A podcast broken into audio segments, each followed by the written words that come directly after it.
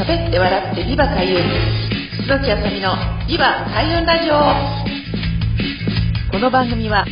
開運で日本を明るく元気にするをテーマに聞くだけで心が明るく元気になる開運情報番組です千葉県八千代市フクロウ FM85.8MHz でお送りしていますパーソナリティは私、開運ナビゲーターの楠木あさみがお送りします。どうぞよろしくお願いいたします。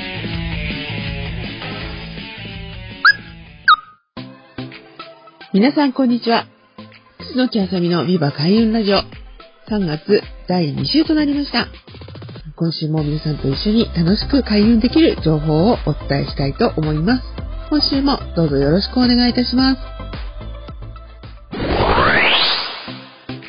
はい、ということで始まりました。2022年3月第2週のビワ開運ラジオ。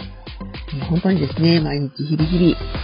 日差しがあの長くなったりとか暖かくなったり強くなったりっていうのを感じていらっしゃる毎日だと思いますけれども、だんだんこれからね、あの暖かくもなってきますので、そ々に行ったり、神社に行ったりということも楽しくなってくる季節ではないかなと思います。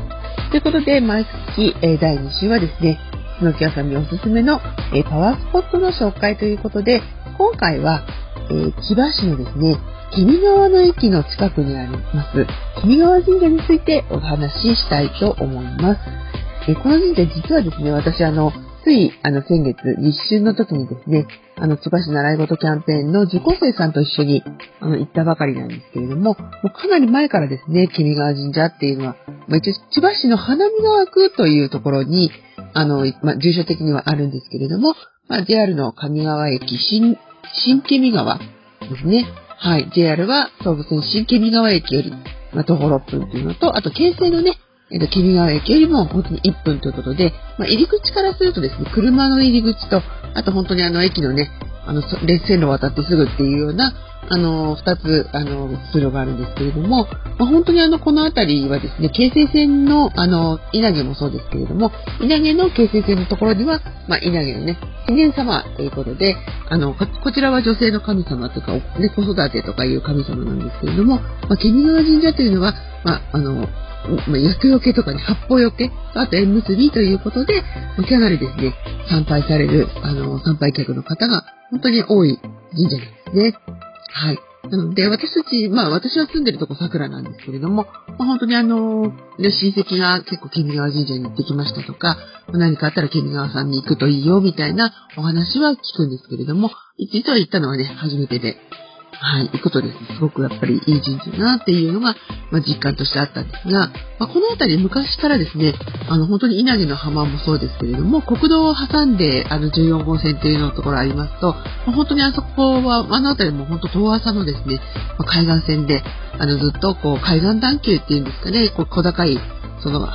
砂浜からこう、盛り上がっている、隆起している土地の、あの、まあ、一角にあるということで、古くからまあ、この辺りの信仰を、まあ、おさあの、ね、集めているとても良い神社なんですね。行ってみるとですね、もう本当にその京成側の入り口からもう本当急な階段になっていて、まあ、小高くなっているところにお、おまあ、お社がありまして、ま、神社のあの、ご祭神というね、お祭りしている神様が、まあ、3つありまして、あの、主祭神というかね、中と西と東ってありますと、西のご祭神が、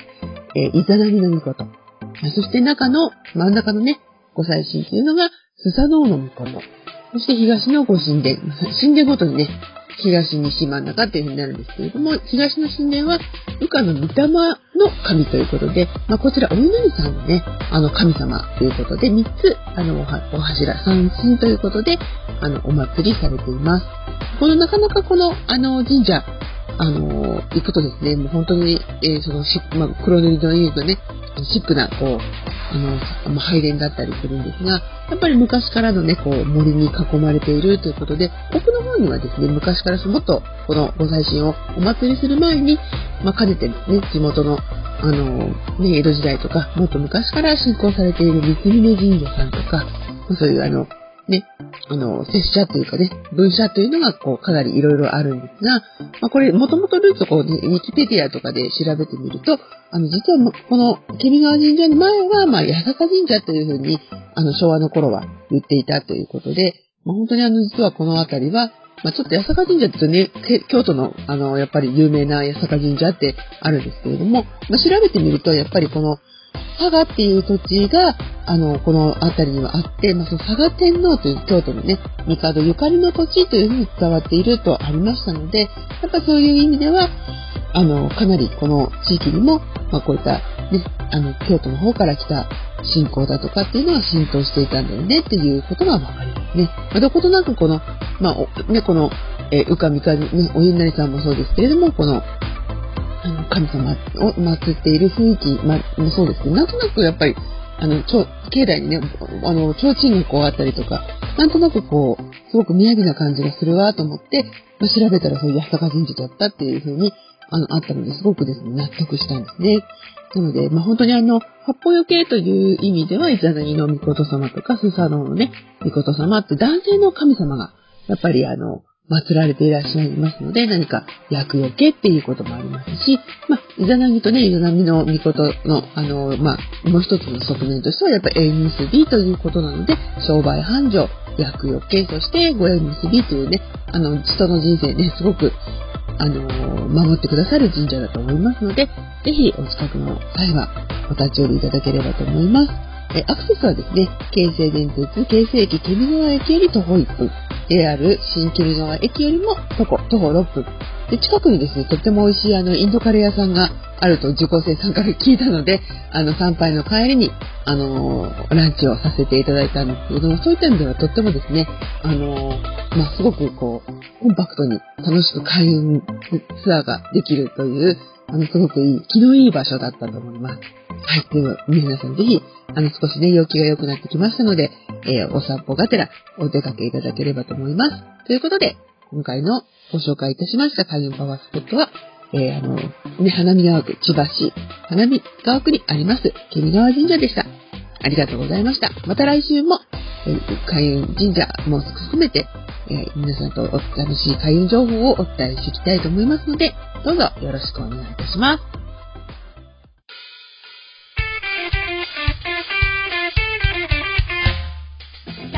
喋って笑ってビバ開運。楠木あさみのビバ開運ラジオ。今回はこちらで終了となります。お聴きいただきありがとうございました。開運ナビゲーター楠木あさみの開運情報やイベント日時は、ホームページや Facebook、Instagram、アメブロなど各種 SNS などでお知らせしています。ぜひチェックしてみてくださいね。最後にご紹介する曲は、私の、えー、住んでます桜市にもあります。自然豊かな環境で地域の特色を生かし、子どもたちの個性を育てる全国の小規模特任校、地方の小中学校を応援する学校応援プロジェクトというのを立ち上げています。ここで、えーと、曲を作ったんですね。えー、おいでよ僕の小学校という曲です。えー、四つ本翔さんに作曲していただき、えー、私、楠木あさみが作詞をしました。ぜひ聴きながらお別れしたいと思います。それではまた来週、リバ開運ラジオをよろしくお願いいたします。パーソナリティは私、開運ナビゲーター、楠木あさみがお送りいたしました。また来週もお楽しみに。さようなら。